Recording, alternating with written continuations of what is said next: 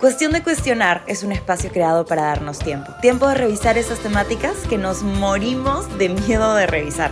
Tiempo para darle una vuelta más a nuestras historias y a la de nuestros invitados. Y aunque en esta sociedad los temas tabú no se tocan ni se cuestionan, adivina qué, para mejorar, a veces solo es cuestión de cuestionar. Hola, hola, ¿qué tal amigos? ¿Cómo están? Bienvenidos por aquí a otro episodio de Cuestión de Cuestionar. Yo soy Macle Villamonte y hoy día tenemos uno de los capítulos más especiales de esta temporada porque no solamente es un capítulo donde evidentemente nos vamos a cuestionar porque para eso están todos estos capítulos, sino en donde también vamos a estar haciendo junto con mi invitada una revelación que estoy segura que a muchas de ustedes les va a gustar y espero que nos acompañen en este camino de aprendizaje y en este nuevo proyecto. Pero vamos a ir hablando y revelando poquito a poco cada cosita de este capítulo especial. La invitada del día de hoy es una amiga mía, una persona que yo estoy segura que ya conozco desde una vida pasada, una hermana mía. No sé cómo nos hemos hecho amigas tan rápido, pero realmente ella es una lucecita en mi camino y hoy en día puedo ponerle muchos más títulos además que de amiga. Ya más adelante les vamos a contar exactamente qué otro título tiene ahora. Eh, pero nada, vamos a hablar junto con ella acerca de la industria de la moda y del impacto que tiene la relación que tenemos nosotras con nuestro cuerpo. Digo nosotras porque mayormente es a las mujeres, pero en realidad es para todos. La industria de la moda tiene un impacto como muy fuerte en la vida de de todos nosotros. Pero nada, vamos a hablar acerca de eso, que tire la primera piedra, el que o la que no lloró en un probador, que tire la primera piedra, quien no quiso ir a una juerga porque no le gustaba cómo le quedaba la ropa, que tire la primera piedra, la que pidió una talla más y no había y se puso a llorar pensando que el problema era ella. De eso y más vamos a hablar el día de hoy en este capítulo con nuestra queridísima invitada Didi Ibarra repetida. ¿Primera vez que repites invitado? Eh, ¿Primera vez que repetimos invitado? Ah, Lu de la, ah, verdad, verdad. Segunda. Yo también estuve presente. Entonces has estado tres veces en Ah, este ya, rompiendo récords. rompiendo récords, realmente. Bueno, amiga, vamos a hablar en este capítulo un poquito acerca de eso. Acerca de la industria de la moda y de cómo re- está relacionada directamente, aunque parezca que no, directamente a nuestra autoestima, a nuestra relación con nuestro cuerpo y cómo esta industria es tan violenta con gente como nosotras. Esa es la palabra clave, violenta. Violenta. Porque creo que a veces sentimos que todo está tan normalizado. Estamos viviendo, es como, ah, bueno, es normal que un pantalón entonces no me quede. Es normal que este, este pantalón de la exactamente misma marca eh, me quede en este color, pero en el otro color ya no soy tres tallas más. Es como, bueno, es que soy yo. Y no es así. O sea, la industria de la moda está atentando en contra de, nuestros, de nuestra autoestima, de nuestro valor, de nuestro amor propio y nos hace cuestionar, oh por Dios, yo soy la que tengo que ver cómo encajo en esto, porque evidentemente si la ropa es de esta manera, yo soy la que tiene que estar mal, porque yo tengo que encajar en esto. Y no es así. Para nada. No es así para absolutamente nada. Hablemos un poquito como desde el pasado, como que cómo hemos crecido en esta industria tan violenta. Utilicemos la palabra. Toda nuestra tiempo. vida. Eh, ¿Cómo fue que, o sea, no sé, desde chiquitas, ¿no? O sea, cómo Sí. desde el uniforme del colegio, cómo desde el uniforme del colegio era como, bueno, yo cuando estaba en el colegio tenía un cuerpo más grande que todas las compañeras de mi, de mi, de mi salón, no solamente en talla, porque era de las más altas, era como la, casi de las, por no decir la más alta, era la segunda más alta del salón, y también como que en, en ancho y en, en, En todo. todas las dimensiones. En todas las dimensiones era como Más de las grande. más grande. Entonces muchas veces no encontraba así nomás uniforme para mí de en el colegio.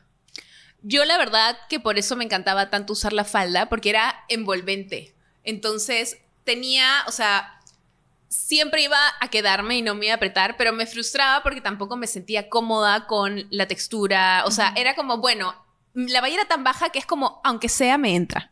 Esa era la valla. Al menos Claro. me entra. Porque yo en, el colegio sí tenía la opción de, por ejemplo, usar pantalón, pero el pantalón siempre no lo podía usar más de dos días porque me violaba. Claro. Me apretaba abajo, me, atrepa- me apretaba el estómago, no podía comer mucho porque si no ya como que me explotaba y me mataba. Entonces era como que tengo que escoger cómo me torturo menos o cómo balanceo las cosas de alguna manera porque bueno, pues así, así es como me toca vivir. Claro. Y esa era como la valla mínima. Claro. A mí me pasaba que con el uniforme del colegio, cuando me tocaba educación física y cuando me tocaba ir en buzo y polo como que normal de colegio, el polo siempre me quedaba súper chico.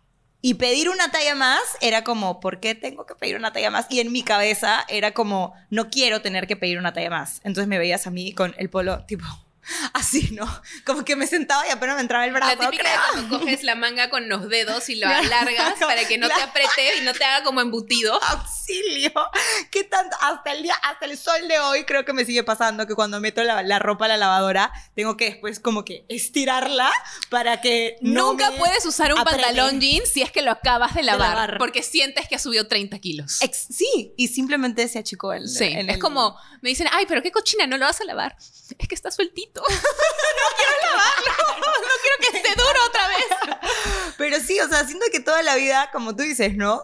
simplemente lavaste el pantalón, pero en tu cabeza es es el pollo de la brasa que me comí, es el brownie de postre que me comí. Como le echas la culpa a la comida, cuando, bueno, me pasaba antes, ya no me pasa ahora.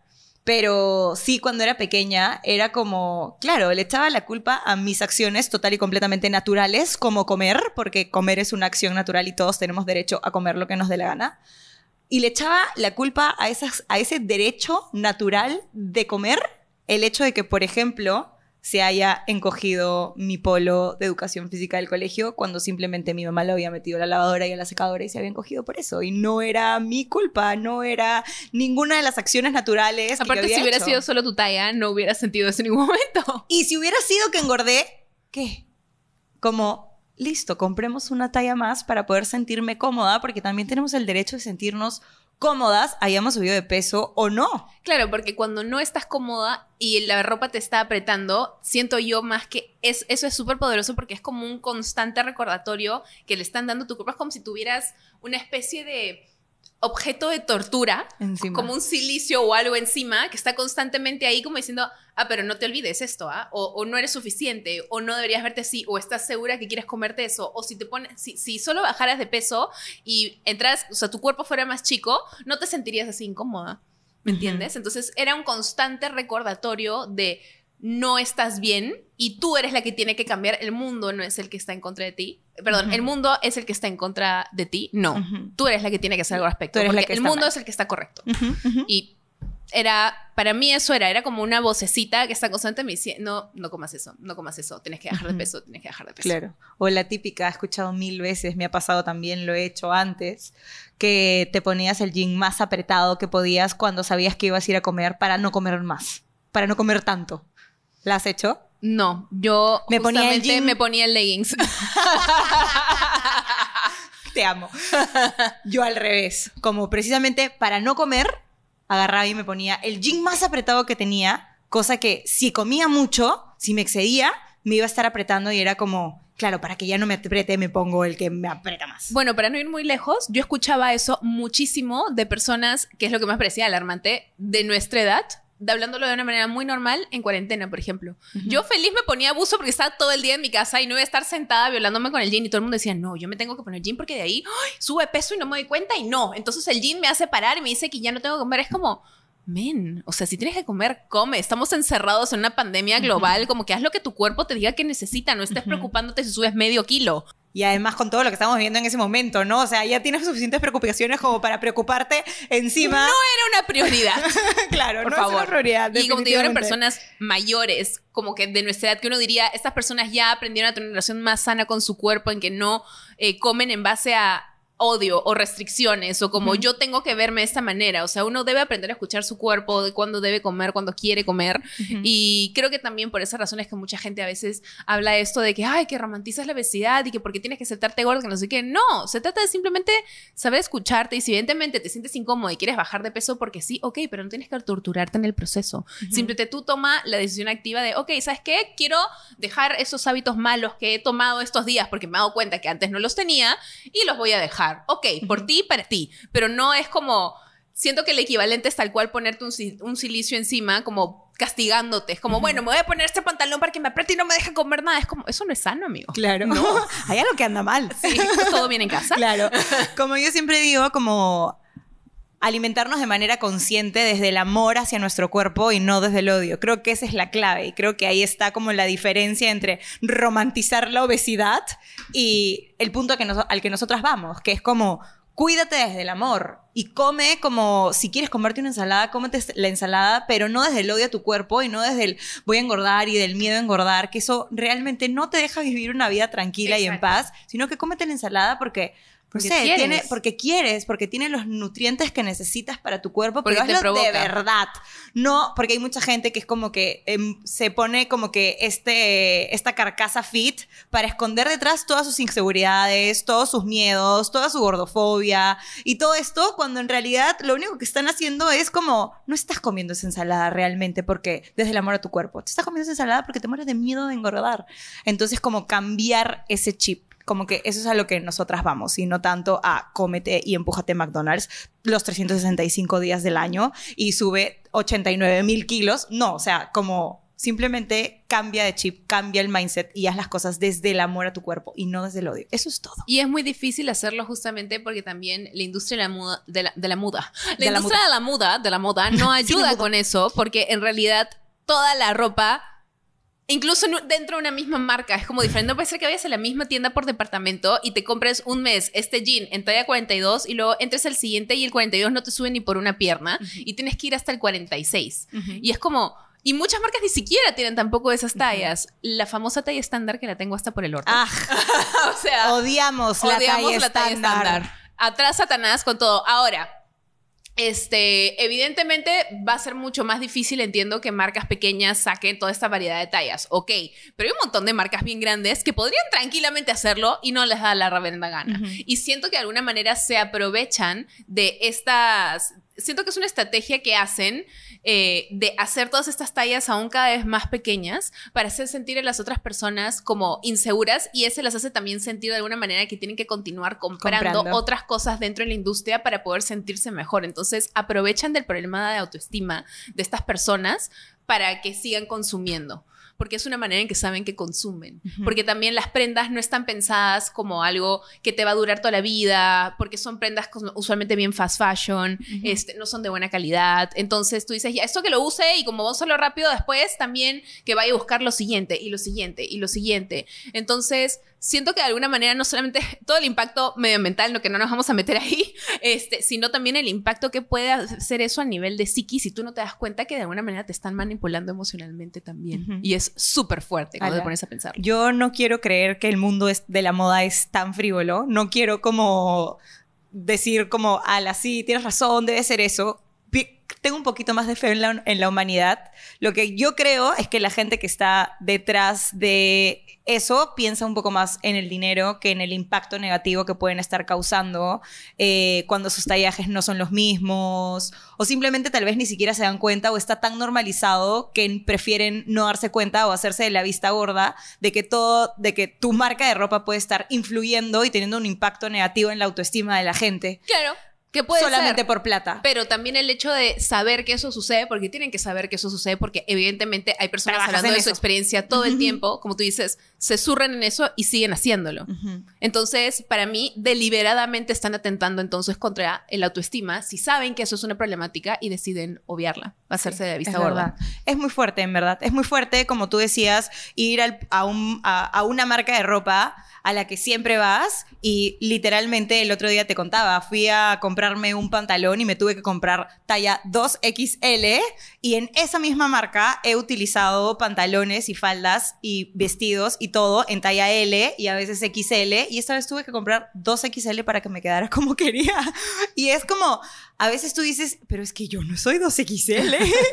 ¿En qué momento cambió esto? Claro, y es como, pues, es, o sea, cuando yo entré al mundo del modelaje, me di cuenta de esto de una manera como mucho más consciente. Porque a veces no nos cuestionamos, es como simplemente pensamos que realmente somos nosotras las del problema. Y hoy quiero decirte a ti que te juro, te juro que la del problema no eres tú. No. Me ha pasado que he estado en sesiones de fotos el mismo día, misma hora, misma marca, y en un pantalón soy de tres o cuatro tallas distintas a la que realmente soy el mismo día. El problema no eres tú, el problema es la industria de la moda, el problema son los tallajes, el problema son las marcas. No es que hayas subido de peso, te lo juro que si es que tienes que comprarte una talla más y tienes que pedir una talla más en el puto probador, no es tu culpa. No es que hayas subido de peso, es que te juro que la industria de la moda todo mal con sus tallas. O sea, y te lo puedo comprobar yo después de tener casi dos años de modelo, en donde he trabajado con infinitas marcas y me han llamado infinitamente con varias marcas seguido y yo soy talla 32 de pantalón. He llegado a usar talla 38 de pantalón en sesiones de fotos. ¿Ustedes creen que yo he subido cuatro tallas de un día para otro? En el mismo día, No, ni siquiera en de el un día para otro. mismo día. Eh, a la misma hora. No. En el mismo canal. No, simplemente los tallajes están mal. Y en verdad, ahora que nosotros nos estamos metiendo un poquito más en este mundo, nos damos cuenta que hacer un tallaje igual para todos los pantalones en distintas complicado. telas es mucho más caro. Entonces, evidentemente, prefieren como tener cosas estandarizadas para gastar menos, Porque es mucho más barato. porque es más barato. A mí lo que me da pena de eso es que realmente, como te digo, saben que hay una problemática y puede que, ok, algunas marcas, especialmente pequeñas, no puedan con ese gasto porque implica incrementar mucho sus precios y honestamente el consumidor también es bien a veces como pesado en ese sentido de que por qué me subes a este precio yo puedo conseguir lo mismo en esta otra tienda de fast fashion y fue. Entonces puede afectar al trabajo del emprendedor eso lo entiendo. El tema es que no puede ser que esta actitud haya sido tan estandarizada por toda la industria para que nadie, absolutamente nadie, se dé el tiempo de hacer esto y sea tan, tan, tan caro comparado a otras cosas. Es como que venga el monstruo capitalista y ponga su cafetería al costado tuyo cuando tú haces como que cafecito a mano y tratas de hacerlo la de mejor calidad posible, con la cosa más ética posible, pero luego vienes y te chanta, pues, y te chanca horrible. Entonces yo entiendo que es difícil para varias marcas hacerlos, especialmente si digamos quizás su audiencia no se lo pide mucho porque hay gente que sí le compra. El problema es las personas que no encontramos ropa, las personas que hemos sido olvidadas por esa talla estándar, este, las personas que incluso hemos sido olvidadas con las típicas tallas de S, M y L, y las que odiamos y carga tanto estigma, como tú dices, pedir no, bueno, este, tienes large o tienes XL, y te XL. dicen, no, no hacemos XL. Y tú te quedas como, si estás también pasando una situación en que estás todavía en este viaje de encontrarte y sanar esa relación con tu cuerpo, es muy duro que alguien venga y te diga, bueno, perdón, pero no hacemos XL. Por favor. Y es como... Y luego te quedas ahí llorando en el probador sola porque te has probado 30 shorts y ninguno te pasa de la rodilla. Sí. Y dices, soy yo la del problema. Y luego, claro, ya no quieres ir ni a las fiestas. Mira, yo te cuento algo. Cuando yo estaba en la universidad, estaba, se casaba mi primo y no había tenido tiempo de mandarme a hacer un vestido ni nada porque estaba pues entrega de taller, estaba a estudiar arquitectura, entonces era no tenía vida y literalmente un día antes del matrimonio como que mi mamá me dice, este, ya tenemos que comprarte un vestido porque no tienes nada para usar. Y he ido a tiendas y no me quedaba absolutamente Nada. nada, nada, me quedaba. Y para cómo una tía incluso entre tiendas de tías, donde uno pensará, hay tallas más grandes, nada me quedaba. Y te digo, yo viendo como hacia atrás, no era tampoco tan grande. Claro. O sea, ahora probablemente soy hasta más grande que en esa época. Entonces, yo no encontré absolutamente nada que hice. Yo me puse a llorar y dije, en el, o sea, me puse en el probador, no quería que mi mamá viera y no quería que ella tampoco supiera todo lo que estaba pasando, pero lo que hice fue, le dije, mira, mamá, ¿sabes qué? Tengo entrega el lunes y no tengo tiempo de ir al matri, honestamente, voy a tener que quedarme trabajando, le voy a tener que decir a mi primo que no voy a poder ir, pero honestamente, sí, tenía entrega, pero yo ya había mapeado Kiwiwari y Dermatri. Simplemente no fui porque no encontré absolutamente nadie que me, nada que me quede y me sentía asquerosa, me sentía impresentable, me sentía avergonzada y no quería ir a ver a nadie porque me sentía muy mal conmigo misma únicamente porque no encontré un vestido. Qué fuerte.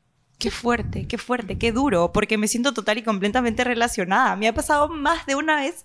Para mí, ir a comprar ropa antes era lo peor que me podía pasar en la existencia. Era como, ya sabía que iba a salir llorando, ya sabía que no iba a encontrar nada, ya sabía que me iba a poner con un humor de mierda, ya sabía que me iba a pelear con mi mamá porque siempre terminábamos peleadas cada vez que Especialmente con ese tema. Sí, especialmente con ese tema. Ya sabía que iba, o que... Bueno, hijita, es que entonces baja de peso, pues. Y es como, Ah, mamá, Y lo hacen con la mejor intención. Yo sé que lo hacen con la mejor intención, pero me estás tirando cuchillos por la espalda. Claro, Como que cuando estoy no. llorando aquí en el Pero, probador, mamá. hijita, entonces si no te sientes bien, baja de peso, pues. Baja de peso y ahí ya te van a los pantalones, mamá. ¿Qué crees que? o sea, ¿Qué crees que no me estoy matando de hambre? Las cosas no me entran, simplemente no me entran. ¿Qué puedo hacer? Ya no sé qué más hacer. O sea, desarrollé hasta un trastorno de conducta alimentaria y no me Claro. entra la ropa. ¿Qué quieres que te diga? O sea, Mamá, he sido bulímica, anoréxica, he tenido trastornos por atracón y todos los TCA que te puedas imaginar. Y aún así no me entra la ropa. Y aún Entonces, así no me créeme entra la ropa. que ¿Qué no es tan fácil. No es tan fácil. O la típica que también las personas dicen que, ay, es porque son flojos y no. O, o no cierran la boca o no hacen ejercicio. Y es como, No.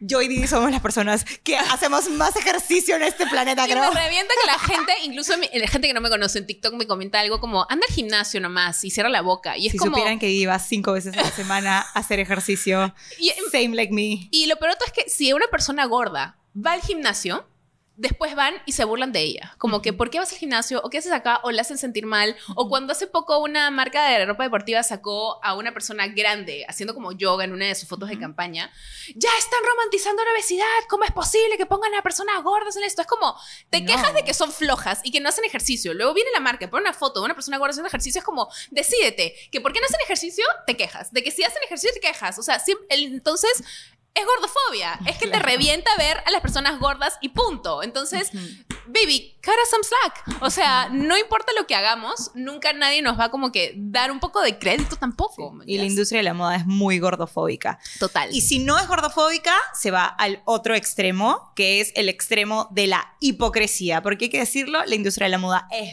bien hipócrita. ¿Lo hemos vivido? Lo hemos vivido Lo en hemos carne vivido. propia. ¿Cuántas veces, me acuerdo, trabajando con una marca, eh, agarraron y me dijeron, sí, que queremos empezar a trabajar con curve models y no sé qué, con modelos plus size. Les voy a enseñar la diferencia entre curve model y plus size, ¿ok? Porque siento que hay mucha gente que no entiende bien. Yo soy curve model, no soy, no soy plus size model porque no soy talla plus. Está la talla S, que es la mayoría, o XS, que es la mayoría de los modelos convencionales como se conocía en el mundo antes. Eh, estás- El estándar. el estándar y a partir de M ya es curve model. O sea, si tú eres talla M, si eres talla medium, si eres talla regular normal, ya eres curve model, ¿ya? Desde ahí ya estamos mal en la industria del modelaje, pero bueno, ya eres curve model. Eh, curve model es hasta la L, XL y de hecho una modelo plus size también puede ser, puede ser llamada curve model, pero una plus size model, no, perdón, pero una curve model no necesariamente es plus size. No sé si me dejo entender. Entonces, Porque el plus size es más un tema de- como del tamaño. Claro, parece. ajá. Plus size es más como las, las, las tallas plus. XL, XXL, 3XL Ay, y me todas pasa de vueltas todas estas no sé- etiquetas y complejidades. Sí, es feo hablarlo porque es una etiqueta que mayormente tiene una connotación negativa. Por favor, quitémonos ese estigma y ese prejuicio de que el XL o el XXL son eh, tallas malas o feas. Simplemente es así como se denomina. Y las curve models son simplemente modelos con curvas, que puede ser desde la M, la L o hasta la 80XL. Eso es una curve model. Entonces, una curve model es, puede ser de cualquier talla, de la M en adelante, y una plus size model puede ser desde la XL en adelante. Igual puede ser llamada curve model si es que quiere llamarse curve model. Eso así es como se representa en el mundo del modelaje para que se pueda entender. Necesitamos curve models y plus size models, por eso era importante decirles. Curve models y plus size models para que puedan modelar, porque hasta ahora la única modelo que hemos encontrado con tu tipo de cuerpo eres tú y necesitamos más. Y les dije, deberían llamar a Daniela Regrat. Daniela Regrat La amo, Daniela. es la mejor plus size model del Perú. Daniela, vas a ser internacional y Es que vas a romper porque eres hermosa y porque haces tu trabajo de puta madre. la manera en que como captura el, el- o sea, la mirada, el espacio, te ve y es como... ¡oh! Dios, sí. Y súper segura de sí misma. La amo. Yo la sigo en TikTok, la amo Sí, increíble. Y les mostré el perfil de Daniela. Daniela es plus size model, debe ser talla XL o 2XL. Nuevamente, sin prejuicios. No estamos hablando de manera negativa de sus tallas para nada. Por favor, recordemos que decir que alguien es gordo o grande no es algo no malo. está mal. Ajá. Entonces eh, les dije, ah, mira, Daniela es increíble, yo les puedo pasar su contacto, les recomiendo su trabajo, miren, ahí ha trabajado con otras marcas súper grandes y tal, y no sé qué. Me dijeron, "Mm, no, es que ella es muy grande. Y yo, disculpa, ella es solamente una talla o dos tallas más grande que yo. Y me estás diciendo que quieres plus size models. Como que no estoy entendiendo qué es lo que quieres entonces. No me estás diciendo que estás sacando esta nueva Te estoy dando lo que me has pedido. Exacto. Me has dicho que tienes una nueva colección con tallas hasta la 38 en pantalón. Y luego me di cuenta por qué. Porque yo era talla 38 Y tú no eres. en su 38. marca. Me daban a mí para modelar las 36 y las 38. Sí me quedaban un poco grandes y me ponían clips atrás. Y yo soy talla 32 de pantalón. O sea, me estaban dando 32, 34, tre- a- dos a tres tallas más de pantalón.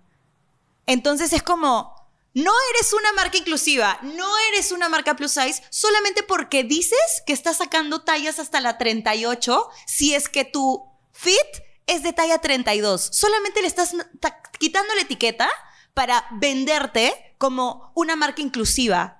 Y lo único que estás haciendo es cagarle la autoestima a la gente que va a ir a comprar tu pantalón pidiendo Pensando- una 32, Ujú. pensando que le va a entrar, cuando lo único que has hecho es cambiar la puta etiqueta. Y tu 38, inclusivo, para gente grande, para curve people, Eso hace más daño todavía. solamente hace más daño. Sí. Y en mi cabeza yo me sentí tan incómoda. Lo peor de todo fue cuando salió en la web. Sí me has contado esto. Lo peor de todo fue cuando salió en la web. Salen las fotos en la web. Yo me había puesto talla 36 y 38 de pantalón, ojo. Y cuando veo, habían puesto, la modelo está usando talla 30.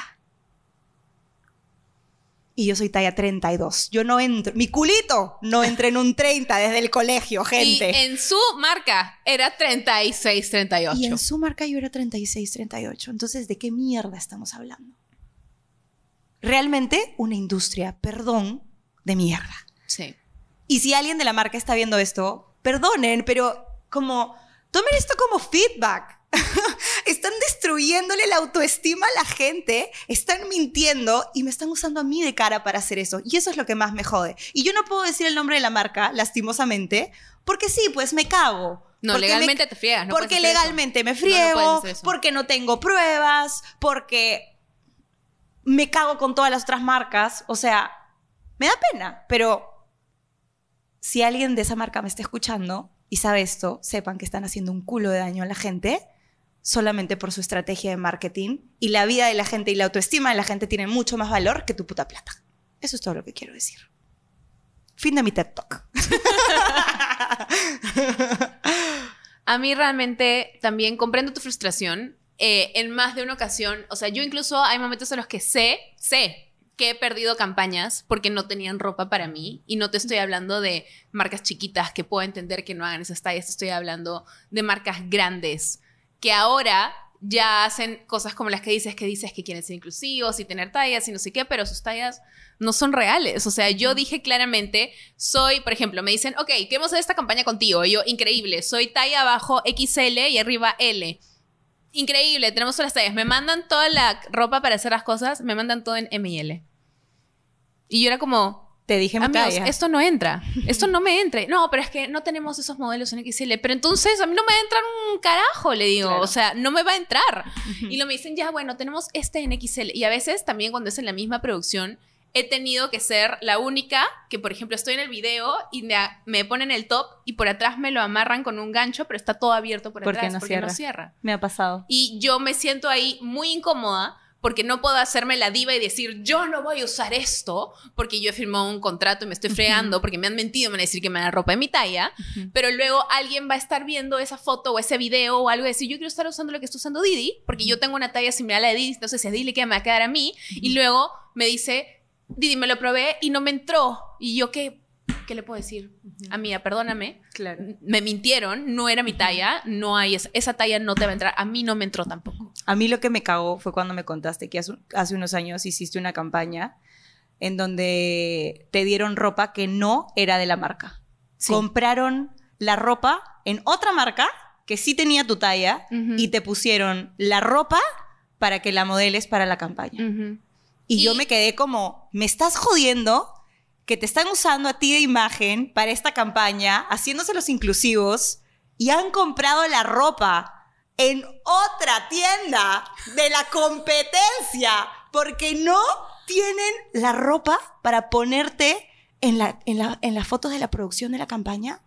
El nivel de hipocresía es ya demasiado grande. Y no es algo que me dijeron, es algo que yo me di cuenta porque obviamente al ponerme la ropa estoy viendo la etiqueta y digo, hmm, esta marca, Qué bonito, ¿de dónde es? esta marca no es la que me ha contratado. esta no es la ¿Es la marca. competencia? ¿Qué fue? Entonces, por suerte me imagino que, claro, deben tener prendas muy similares o algo y por eso me compraron otras, pero esa marca no me quedaba. Y Yo de nuevo, no. yo no podía, ya había firmado un contrato porque Claro, me habían hecho una nada. promesa, toda esta ropa va a ser tu talla, que no sé qué, y luego pues legalmente yo me friego. Claro, e- evidentemente, para que entiendan, no es tan fácil como, bueno, Didi Macla, entonces ya no trabajan con ninguna marca y pierdan todos sus trabajos porque sus valores y sus ideales y no sé qué. Es difícil para nosotras también. Somos humanas también. Estamos aquí tratando de poner nuestro granito de arena, pero evidentemente también tenemos que vivir de algo. Y en esta ocasión las marcas nos habían dicho y se habían, Claro. habían hecho un compromiso con nosotras de sí, queremos trabajar contigo porque esta es la ropa que queremos mover porque justamente encajas perfecto. Ujú. Esto Encajas viene de perfecto alguien- con el perfil, pero no Claro. encaja con tu ropa. Y esto viene de alguien que años, como les digo, ha perdido campañas, un sinfín de campañas, porque claro, yo como creadora de contenido, digamos que era de las más grandes y todas las demás usualmente entraban en la ropa, menos yo. Entonces muchas veces tra- no trabajaban conmigo porque es como, bueno, Didi no entra, entonces Claro. vamos por otra, Otra. persona. Entonces cuando finalmente una marca me decía que sí, yo era como que chévere. Obvio, Entonces te esta marca entonces Sí mí, tiene. mi talla porque si no me mandaría a volar. Me dice, sí, tenemos la ropa y luego me mandan la ropa en otra talla. O me dicen, no, sí, este es XL, pero su XL realmente es un M y no me sube por la rodilla. claro. O sea, me han mentido en la cara. Claro, pero es que es la industria en general, o sea, la industria en general nos miente en la cara a todos, a ti, a Didi, a ti que nos estás escuchando, a mí, Macla, a todos nos miente todo el tiempo. Entonces, claro, cuando hay contratos de por medio, cuando es un trabajo de por medio, evidentemente para nosotras es muchísimo más difícil salir y con esta actitud de váyanse a la mierda, ya no voy a modelar nada y no sé qué, es, es mucho más difícil, pero aún así tratamos de poner nuestro granito de arena como contándoles todo lo que sucede detrás de las fotos que tal vez ustedes ven en algunas campañas. Y por suerte sí siento que ha habido una mejora en los últimos años. Sí, o sea, 100%. antes, o sea, estas cosas cada vez no, no me pasan menos, cada vez cuando me pruebo una ropa es como una prenda, esto es como, ah, ya, ok, esto sí me queda, o al menos puedo trabajar con esto. No es, no es algo que necesariamente yo me compraría, porque quizás esto me incomoda un poco y no me queda perfecto, pero al menos me entra. Y de nuevo, que baja está la, la, la valla. Me acuerdo que una vez agarré y te dije algo así como, este, Didi, estoy harta, harta, harta de entrar a Sara y que no me quede nada. estoy harta de ver como que el blazer over- oversize increíble con el pantalón que le hace match y decir, tengo plata para comprarlo, Sara. Agrégame unos 10 centímetros de tela, por favor.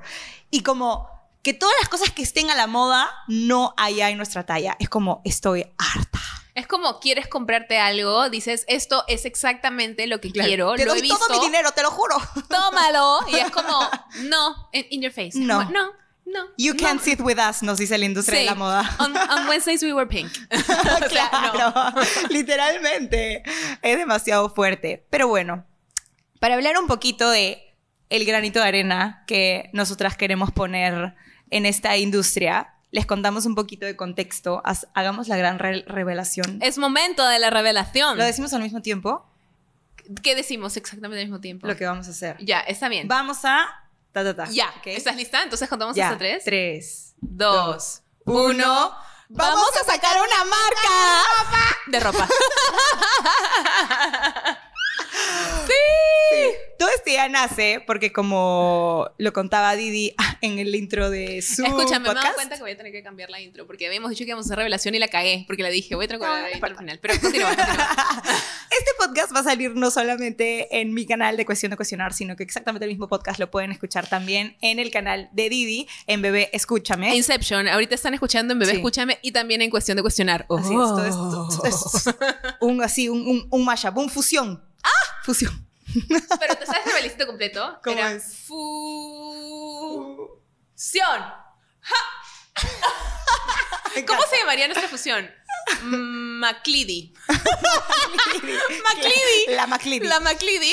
Ya, bueno, a ver, MacLeady. Bueno, la primera vez que yo invité a Didi al podcast, ese fue el día que nos conocimos, de hecho. O sea, nosotros- Conocimos bien. que nos conocimos bien. Yo ya, la había entre- yo ya había entrevistado a Didi, éramos como amigas de Instagram. Sí, como que o sea, nos ubicábamos y claro. todo bien, todo lindo. Claro. Te saludo si te veo en algún lado, como, Ajá. hola, ¿qué tal? Y chao. Y chao, claro, tal Ujú. cual. Pero así como que amigas o que confianza, tampoco había tanto, hasta el día que yo la invité al podcast y nos conocimos en persona. Ujú. Y cuando estábamos hablando, ella me estaba contando que se estaba cambiando y me decía algo así como, ah, sí, ya me estoy cambiando para ir para allá, pero hermana, hermana, ¿sabes qué? Voy a ir como que con un pantalón este, de tela porque no puedo usar jean mucho, porque me hace heridas, como que acá. Me viola. verdad, Como es un problema y yo, ¡ah! me pasa exactamente lo mismo.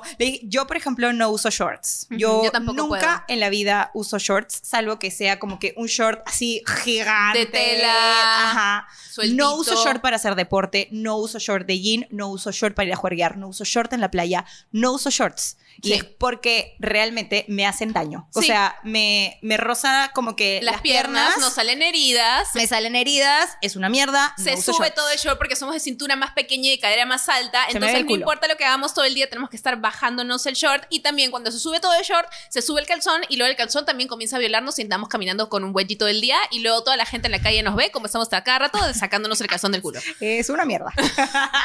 ya lo superamos, usamos faldas y vestidos, etcétera, ya. Y tampoco usar vestido todos los días porque también se rozan las piernas. Entonces tenemos que encontrar una manera en que no se rozan las piernas y tenemos que intercalar con pantalones. toda una Entonces, La logística. vida es toda una logística. O sea, Toda una verdad. logística para la gente de piernas grandes y caderona y potona es toda Sí. una logística. Así como para las tetonas es toda una logística. Es y si tú eres tetona, sabrás que hay toda una logística detrás de tu boob tape y mis amigas Yo que se puedo usar forran este como top, mos- este no. Exacto, me hoy día necesito andar con más soporte y no puedo andar con un top así porque si no voy a estar matándome la espalda, Ajá. etcétera. Y cuando hago deporte tiene que ser un top que me agarre bien las tetas porque si no me rebotan. Es que ya, o sea, igualito. Como cada tipo de cuerpo tiene su logística. Correcto. No su problema porque no es un No. problema. Tiene su logística. Make it work. Make it work con lo que tienes, baby. Y la cosa es que me estaba contando todo esto y yo le decía, me pasa exactamente lo mismo, estoy harta de la ropa y no sé qué, bla, bla, bla. Y le dije, me encantaría sacar una marca de ropa. Y me dijo, ¿qué? Yo también quiero sacar una marca de ropa. Y yo, ¿qué? ¿Que tú qué? ¿Que nosotras qué? ¿Qué? ¿Cómo? ¿Y cómo, cómo imaginas tu ropa? Así, Así, y con este concepto. Y esto es lo que me gustaría tener. Y yo quiero esa ropa no solamente porque siento que se necesita, sino porque quiero usar La esa quiero ropa. para mí. claro. La quiero usar. Ajá. Y literalmente dijimos, ok, ¿Qué tal si vamos a almorzar? Ajá. Después del podcast, grabamos el podcast, hacemos todo lo que teníamos que hacer, que ya habíamos planeado de grabar el podcast y no sé qué, bla, bla, bla. Y luego eh, vamos a almorzar y almorzando agarramos y vemos un poco mejor cuál es la idea de cada una. Almorzamos y fue como teníamos la misma idea de todo. Sí. Teníamos el mismo miedo que era no quiero hacerlo sola, Didi tampoco quería hacerlo sola, es mucha inversión, no sé nada de la industria de la moda. Ninguna de las dos sabe. Ninguna de las dos sabía. Pero de alguna manera yo tenía algunos contactos para algunas cosas, Didi tenía otros contactos para otras cosas. Y como en la unión. Ambas teníamos algo de ahorros también. Ambos teníamos algo de ahorros. Entonces, entre dos ya la inversión no ha sido tan golpeadora, aunque sí ha sido golpeadora. pero Escúchame, no más de lo que pensamos, pero ya. mucho más de lo que pensamos. Pero nada, o sea, básicamente queríamos hacer esta marca de ropa, como yo a veces digo de mi podcast, muy egoístamente para nosotras, muy egoístamente para nosotras poder tener ropa bonita, a la moda y que nos quede. O sea, eso que entras al, al probador y te pruebas algo hermoso y es como puta. En la talla que tú sabes que eres y te queda como esa talla. Que no suele pasar. Y que si lo usas en otro color, es igual. Es la misma talla. Claro. No es que Ajá. te quede más chico, no es que te quede más grande, no. Y que si algo es grande, en la cintura no te queda una manera tan diferente con la de las piernas, que no a la hora de crecer las tallas no crezcan todos solo por como crecer dimensiones, Claro. sino realmente se piensa en cómo crecen esos cuerpos en las En mi diferentes curva. tallas. Claro, mis curvas. Piensen en mis curvas. Claro. Piensen en si tienes curvas, si no tienes curvas, si tienes tetas, si no tienes tetas, qué cosa Ujú. acomoda ese tipo de cuerpo, qué cosa acomoda otro, qué te hace sentir bien, qué te hace sentir segura, qué cosa no te viola. Y otra cosa que nos dimos cuenta viendo como que otras referencias de otras marcas de ropa que tal vez tienen el mismo concepto, es que muchas eran como cosas muy safe, como Sí. muy básicos o Claro. cosas muy grandes o estilos La típica ropa de tía, ¿no? más es- señores, claro, más señoriales, Las cosas más- grandes, sí. flotantes, carposas. Claro, liter- literalmente un pedazo de tela con botones que es como ya listo, ahí está tu ropa plus size, somos inclusivos. Brother, yo no quiero ocultar mi cuerpo, yo no quiero una carpa encima, yo quiero un Yo quiero polo usar como la ropa este. bonita, pero yo quiero, talla. ajá, yo quiero un, un, un- una- un top como este en donde pueda como que lucir mis curvas, quiero un jean que me levante el poto, quiero un vestido que sea pegado pero que no sea tan pegado, sino Quiero un que pantalón sastre color fucsia. Tal cual. Satinado. O sea, lo quiero, lo quiero en mi closet y no lo encuentro porque las marcas que lo hacen y las marcas más trendy y más fashion y más exclusivas que tienen esta ropa increíble que tú ves y dices, ala, me encanta, solamente hacen hasta la talla L y yo debajo soy XL. Y eso, a veces son solo talla estándar también. A veces son solo talla estándar. Entonces dijimos, ¿saben qué? Se van todos a la mierda. Se van a la mierda ya. Lo vamos a hacer nosotras. Sí. Si no lo encuentro, lo creo. Sí, tal cual. Si no puedes con ellos, únete. Únete. Entonces, nos vamos a unir a la industria de la Nos moda. vamos a unir a la industria de la moda. Y como dice Macla, empezó esto de una manera como bien egoísta, como yo quiero esta ropa y no la encuentro, la voy a hacer, pero luego compartiendo como todas estas cosas y experiencias que sentimos, es como, ah, wow, no estoy sola, amiga. Tú has pasado por lo Por mismo. Y si nosotras hemos pasado por esto, muchas más personas tienen que haberlo pasado también. Entonces es como, en ese momento nos dimos cuenta. Bebé, tenemos una misión. Ujú. Tenemos un propósito Ajá. en hacer que no más personas se sientan de esta manera. En Ajá. que sientan que pueden encontrar algo y que si te vas a comprar un pantalón y te gusta y sale un nuevo color, no es como, ay, voy a tener que ir a probármelo a ver si me queda, Ujú. porque Macli y yo somos las personas que no pueden comprar un pantalón sin probárselo. No. Hay manera. O sea, es imposible. Imposible. Imposible. Entonces, nuestro, nuestro techo, a donde queremos llegar con esta marca, es que si sale un nuevo pantalón y tú ya sabes que te va a quedar en esa talla, entonces es como, yo ya sé que esto me va a Ajá. quedar. No tengo duda, puedo estar tranquila, puedo estar serena, puedo estar feliz. Entonces, es como sentimos este propósito de hacer a otras personas sentirse bien consigo mismas, de darse cuenta que no tienen que cambiar su cuerpo o para encajar en un molde, que si la ropa está más chico o más grande, no es porque hay un problema en ti, es porque la industria está mal y justamente venimos a cambiar la industria, venimos a poner un nuevo normal, venimos a poner un nuevo estándar, no más estándares. y eso es lo que queremos justamente lograr y hacer que las personas se sientan hermosas, válidas, sexys, fabulosas, vibrando alto, en su mejor versión. Ujú. Eso es lo que queremos, ese es nuestro propósito, ¿de acuerdo? Ujú. Empezó egoísta, pero es como, abrámoslo soñamos. para más personas. Literalmente empezó muy egoísta y ahora es muy soñador y como que a veces agarro y le escribo a Didi muy random, como que no sé, estamos viendo cosas de la marca de ropa y la miro y le digo, Didi, ¿sabes que vamos a cambiar la industria de la moda? No. Y nos emocionamos. Y nos emocionamos, ya me Sí. emocioné, ya, me- ya me dieron ganas de llorar. Pero sí, o sea, literalmente queremos cambiar la industria de la moda. Vamos a contarles también un poquito acerca de eh, El, el viaje hasta ahora. Ajá, el viaje hasta ahora. Eh, bueno, básicamente, antes de empezar con lo del viaje, no somos una, una marca plus size. Somos una marca para todo el mundo. Exacto, inclusive en todos los sentidos. Ajá. Eh, vamos a tener desde la talla S hasta la XL, XXL, que no la vamos a llamar así. De hecho, parte de cambiar la industria, parte de cambiar estos conceptos, parte de ayudar a la autoestima, parte de construir una nueva industria de la moda más inclusiva, más amigable, menos violenta, es también cambiar muchos conceptos. Entonces, por ejemplo, la S, nosotros le vamos a llamar petit. Eh, el M es, Se queda como se M. queda como M. Y el large lo vamos a cambiar a curvy. Curvy. Y si es extra large, es extra, Extra curvy. curvy. Y si es extra extra large, es, Es extra extra, curvy. Y luego vamos a, a- a cambiar a extra mega archie, super Mamacita. ultra curvy. y todo lo que necesitemos para que para cambiar este concepto Este estigma de negativo este que estigma tienen las negativo tallas. de ah sí ella es 2XL suena mucho más bonito decir ella es extra extra curvy como tiene doble ese extra extra picante, babe. Así es.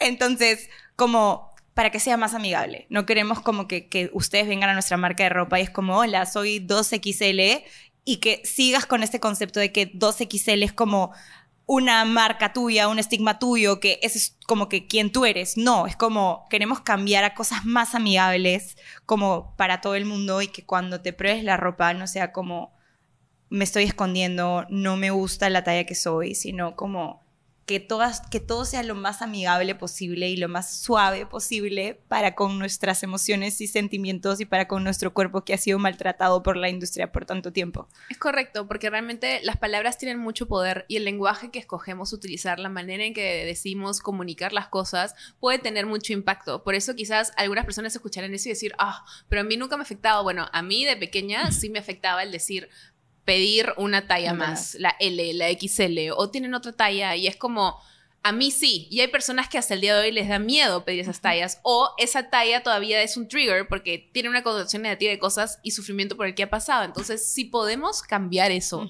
y que ya no sientan eso a la hora de comprar, que su experiencia de buscar ropa ya no sea algo que les dé miedo, algo que les haga retroceder a esos momentos de sufrimiento, de perdición, de frustración, de tristeza, increíble. Lo vamos a hacer. Esa es la idea. Y cuando salga la marca de ropa, por favor, escríbanos, dennos su feedback. Estamos aprendiendo recién todo esto. Estamos aprendiendo de Ninguna todo. es diseñadora. Nos hemos tenido que con asociar, con- contratar a las personas para poder hacer. Ha sido todo un viaje para nosotras. Eh, nosotros hablamos siempre de la experiencia de lo que queremos hacer. Hemos hecho prácticamente también focus group con amigas de diferentes Tallas. tallas, tipos Con de tetas, cuerpo sin tetas, altas, chatas. todo para que nos den su feedback, para ver cómo le queda a ella la ropa, si se pondría en eso, si han pensado en esto otro. Detalles que también nosotras no pensábamos, porque por ejemplo, Nin Maclan y yo somos muy bibulicious y hay personas que para las que sí es un tema usar quizás algún tipo de escote o algo por el estilo. Entonces, también. estamos tratando de ser lo más inclusive inclusivas posibles en todo sentido con la marca, que a todas las personas que la quieren usar lo usen. Odiamos pensar en que existen las etiquetas y que si este es un vestido o esta es una prenda pensada para mujer, no, para la persona que quiere usarlo, que le guste, que, la- que le encante, eh, que lo use. O sea, la típica también de que, ay, no, pero es que esto no le queda bien a estas personas que tienen paz. Es como, úsalo. Si te gusta, úsalo. Usa lo que te haga feliz. No, pero es que yo no puedo usar esto porque es de hombre o esto es de mujer. Es como, úsalo. Es ropa. Es ropa. Es ropa. Nadie sabe en qué pasadizo lo compraste. O sea, úsalo y si te hace feliz, increíble. Tal cual, tal cual. Otra cosa es que la ropa va a ser como colorida. Tenemos un par de prendas como que color negro, color azul, como medio oscuro marino, pero la mayoría de cosas son Viva el color. coloridas y son literalmente un hola, ya llegué. Aquí estoy. Aquí estoy, el escote aquí, el- la, abertura allá, que el pegadito donde tiene que ir pegadito. Como hemos pensado en absolutamente todo lo que podíamos haber pensado para que la gente se sienta cómoda y para que no se escondan. y Que sea como que literalmente, hola, ya llegué. Y gracias a ese concepto de hola, ya llegué, que es como, mírame, aquí estoy yo con mi ropa, eh, viene el nombre de la marca que se llama. ¡Tararán! Una, dos, tres. ¡Haiki! Ahora la gente está escuchando y se queda como que, ¿ah? ¿Ah? ¿Qué tai chi? ¿Qué tai chi? ¿Qué cosa? ¿Qué cosa? ¿Qué cosa? Bueno, Haiki, no sé si muchos han escuchado, pero esto es algo típico que escuchas, especialmente en Gringolandia, cuando hablan los Gen Z. Pero es que te dicen algo como que, ay, Loki, eh, this Pasar is amazing. Loki, no sé cuánto. Este, claro, como pasar así por lo bajo o como, de alguna manera quiero decir esto de una manera sutil, ¿no? Es Claro. una manera de decir como sutil. Claro. Entonces nosotros queremos dar lo opuesto y también sentimos que esta onda como que estás vibrando alto, como que Haiki, estás en una alta escala, estás en una alta vibración, estás aquí para ser, eres lo opuesto a sutil, estás aquí para que la gente te vea. Y así llegamos como a la idea del nombre que en verdad no vino, no se nos ocurrió, nosotros teníamos claro el concepto de la marca, pero no teníamos ni idea de qué nombre ponerle porque realmente no somos marqueteras. Eh, y por eso es que también entró aquí una gran parte del equipo que fue el equipo de Movida Creativa, Sí, que sin ellos, sin ellas, los hemos amado desde el día uno, han estado acompañándonos en todo este proceso creativo para encontrar como la identidad visual de la marca Ujú. y el nombre. Ujú. Ellas fueron las que tuvieron esta idea increíble. Sí. Han hecho casi todo. O sea, nosotros les, les contamos todo, todo lo que habíamos pensado, Ujú. todo lo que hemos hablado en este podcast, se los contamos también. Y estaban demasiado on board desde el comienzo. Era como que yo quiero comprar. Claro, saquen ya la marca.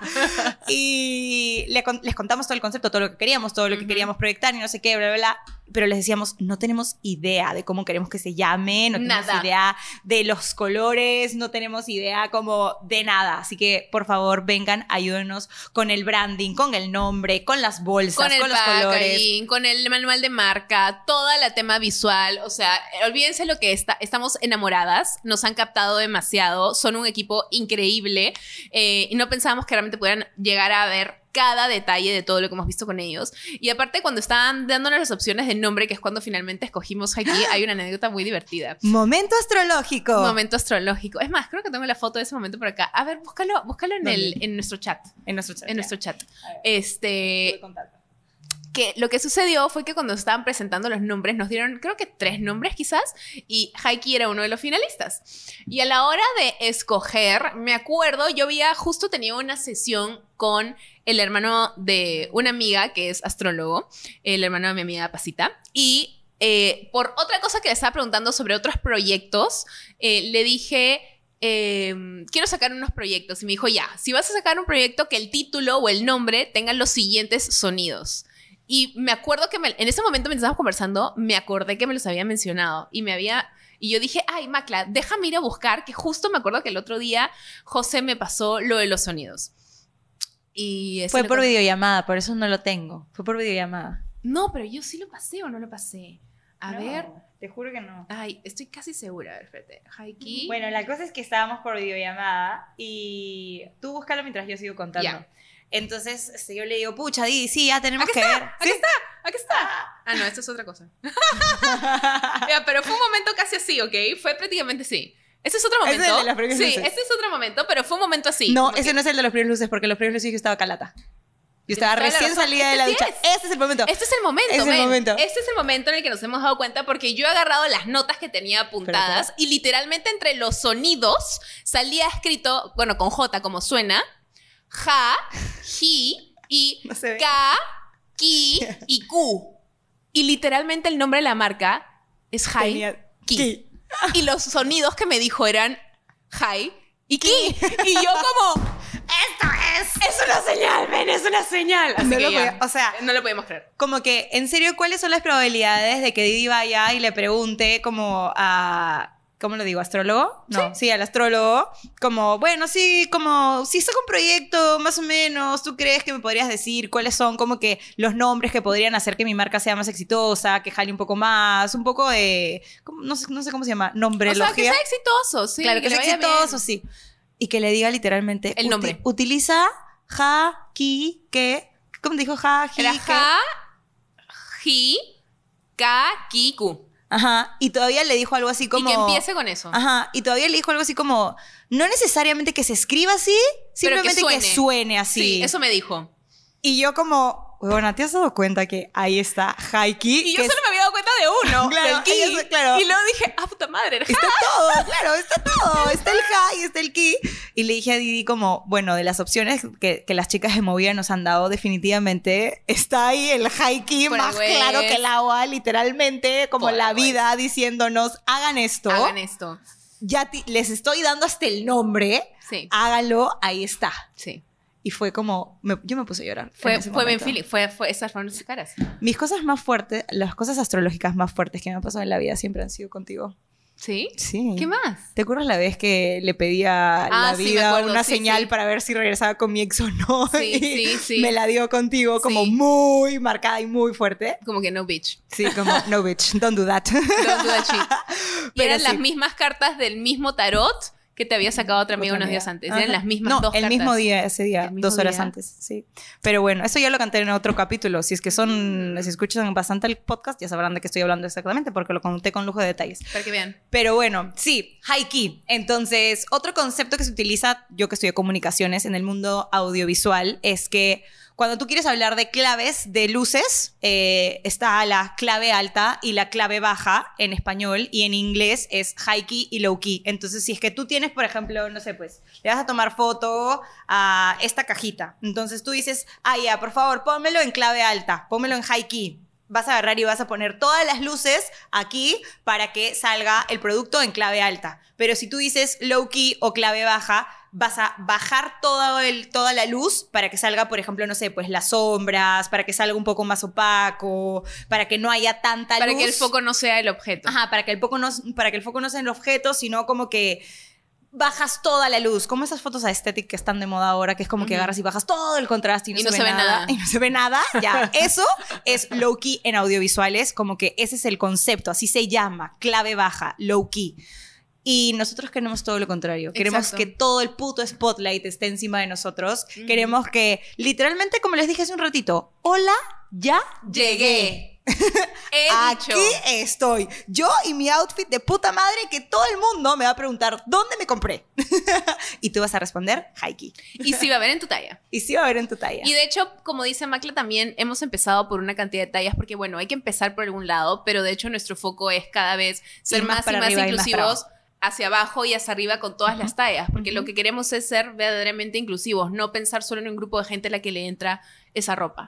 Entonces, pero hay que empezar en algún lado. Entonces estamos tratando de empezar acá y cada vez más ir aprendiendo, ir mejorando y por eso es que cuando salga la marca estamos muy interesados en saber, saber siempre todo el feedback que Por tengan. favor. Y no solo eso, sino que Didi ya había hablado del tallaje, que queremos que sea igual para todos. Si te compras una falda, si te compras un pantalón, si te compras lo que sea, siempre vas a hacer la misma talla, pero no solo eso, sino que realmente nos estamos preocupando por hacer tallas completas. Completas. O sea, que si es que tú eres un M, realmente seas un M. Es más, si es que tú mayormente en otra marca eres un L, en nuestra marca Puede que seas M, sí, es la, es la realidad. Lo vamos a hacer con tallas completas.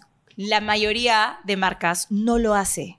No la juzgamos. Es porque es muy caro y lo estamos muy viendo. caro. Es muy difícil. Gente. 80 mil pruebas que estamos Caro. haciendo cada vez. Gente, 80 mil muestras. O sea, cuando le decimos que es caro, es caro. Es caro. Entonces yo entiendo, de hecho, que marcas pequeñas no lo hagan. Marcas grandes simplemente ya, oye, no seas pesado. Pero marcas pequeñas, emprendimientos, marcas locales, es como, brother, es carísimo. O sea, Ujú. entiendo que sean un poco más cuidadosos con la cantidad de ma- detalles. El tema es que nuestro objetivo principal, nuestro propósito con la marca es ese tema del perfect fit, es ese tema de, de las tallas. Entonces, vamos a hacer ese esfuerzo.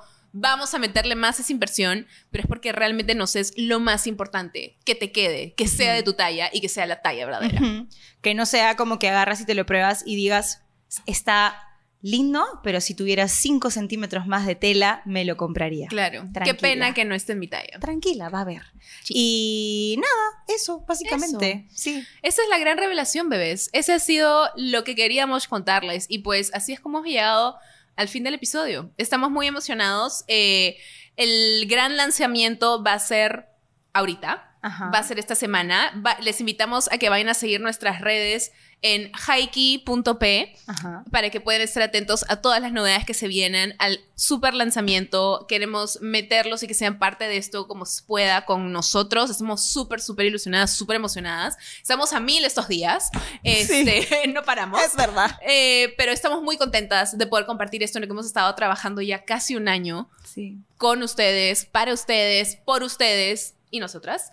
Em, y pues nada, ¿algo que quieras que agregar antes del No, fin de esto? A vivir la vida en Haiki. Sí. a no escondernos más, a no ser, seguir siendo, a no aceptar seguir siendo violentadas por la industria de la moda, a no A seguir, no aceptar esa valla mínima. no seguir aceptando, no seguir como avalando marcas hipócritas, no seguir como pensando que la culpa la tenemos nosotras, no seguir echándonos la culpa de que la ropa no nos quede y pensar que tenemos que encajar en la ropa y no que la ropa tenga que encajar en nosotros.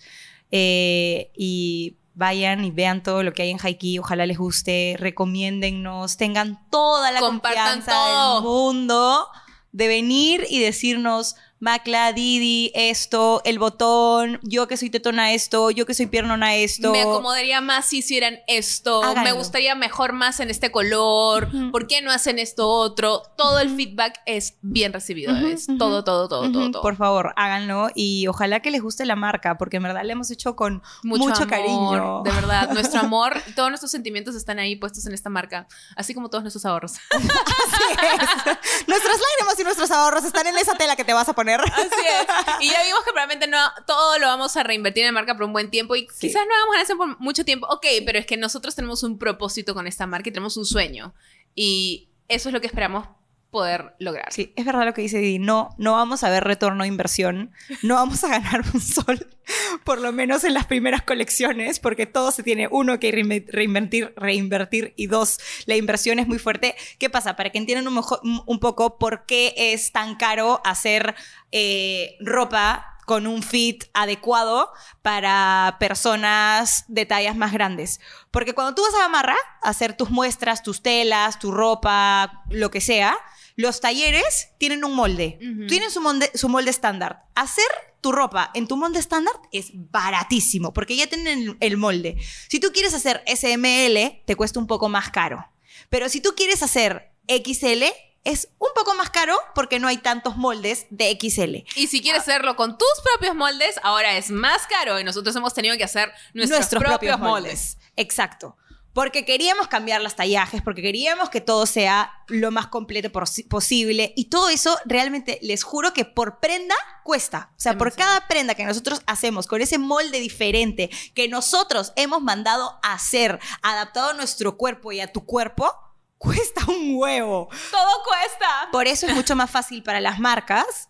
Hacer todo evidentemente, hacer todo o estándar o con las medidas o los moldes que, Que ya ya, tienen los tienen los proveedores. Nosotros dijimos, esto no nos funciona y precisamente nuestro diferencial está ahí, que nosotras hemos mandado a hacer nuestros moldes. Y es más, hemos mandado a hacer nuestros moldes, Más veces con diferentes personas. ajá, porque decíamos, este, o sea, ya les dijimos las medidas y todo y no nos convence. Sí. De nuevo, y de nuevo, y, Y de, de nuevo, nuevo. y de nuevo, hasta que literalmente yo y Didi, digamos, Ok. ok, me lo pruebo, me lo compraría y te daría toda mi plata porque me queda increíble este puto pantalón. Entonces, literalmente hemos trabajado e invertido hasta sacar el molde perfecto que nos gusta y que realmente nos queda y que sea literalmente el molde el que se adapte a nosotros y no nosotras las que nos adaptemos al puto molde. Y perdón por las lisuras, pero es que este tema me apasiona mucho Sí. y me da mucho rencor. Sí, es que lo hemos vivido toda la vida. Es como por fin encontrar un pantalón que nos quede. Los pantalones que son tan un tema para nosotras. Es como, Sí. solo queremos pantalones que nos Sí. queden, por favor. Porque de alguna manera a veces hasta tops puede ser que encontremos, amigos, ¿ok? Pero los pantalones, Ay, no. Los pantalones son otra historia, Sí. honestamente. Así que esperemos cada vez más agregar más cosas chéveres a nuestras prendas, cada vez tener prendas más cool, eh, tener diferentes cosas. Queremos tener absolutamente todo lo que tú puedes soñar en tu closet y que nunca lo vas a encontrar en ningún lado porque ni siquiera vas a encontrarlo en tu talla. Ya. Todo eso es lo que queremos lograr con la marca. Así que a vivir, Haiki. Sí, a vivir Heiki, deseennos mucha suerte porque la vamos a necesitar y compartan este episodio para que llegue a más gente. Vayan a buscar Haiki en redes, Sí, haiki.p. Encuentren la web. Gustavo lo va a poner aquí. Gracias. Gracias, Gustavo. Gracias, aquí Gustavo. lo pones, haiki.p. Síganos en. Instagram, síganos en TikTok. Síganos en Instagram y en TikTok. Vamos a subir un montón de contenido, vamos a darles ideas de outfits, vamos a darles como todo lo que necesitan para conocer mejor la marca y para ganarnos nosotros la confianza que queremos que tengan en la marca. Y lo mostrarles el behind the scenes también. dejar las be- behind the scenes de las, las sesiones de fotos. Todo, todo. Absolutamente todo ahí. Ustedes Así son que- tan parte de esto con nosotras Con como nosotras mismas. Así que Así estamos muy es. emocionadas de compartir todo con ustedes. es. Por fin salió esto a la luz, hermana. Pero bueno, ya ahora sí nos despedimos. Sí, de nuevo, nos mil gracias por habernos acompañado el día de hoy. Vayan a seguirnos también a nosotras en nuestras redes. Sigan las redes de Cuestión de Cuestionar, sigan las redes Bebé Escúchame, a Macla, a mí. eh, y pues ya nos vemos en un siguiente episodio. Nos vemos en un siguiente episodio. Seguramente que la próxima temporada también tengo a Didi. Ah, voy a hacerle que rompan los esquemas y recortes cada temporada.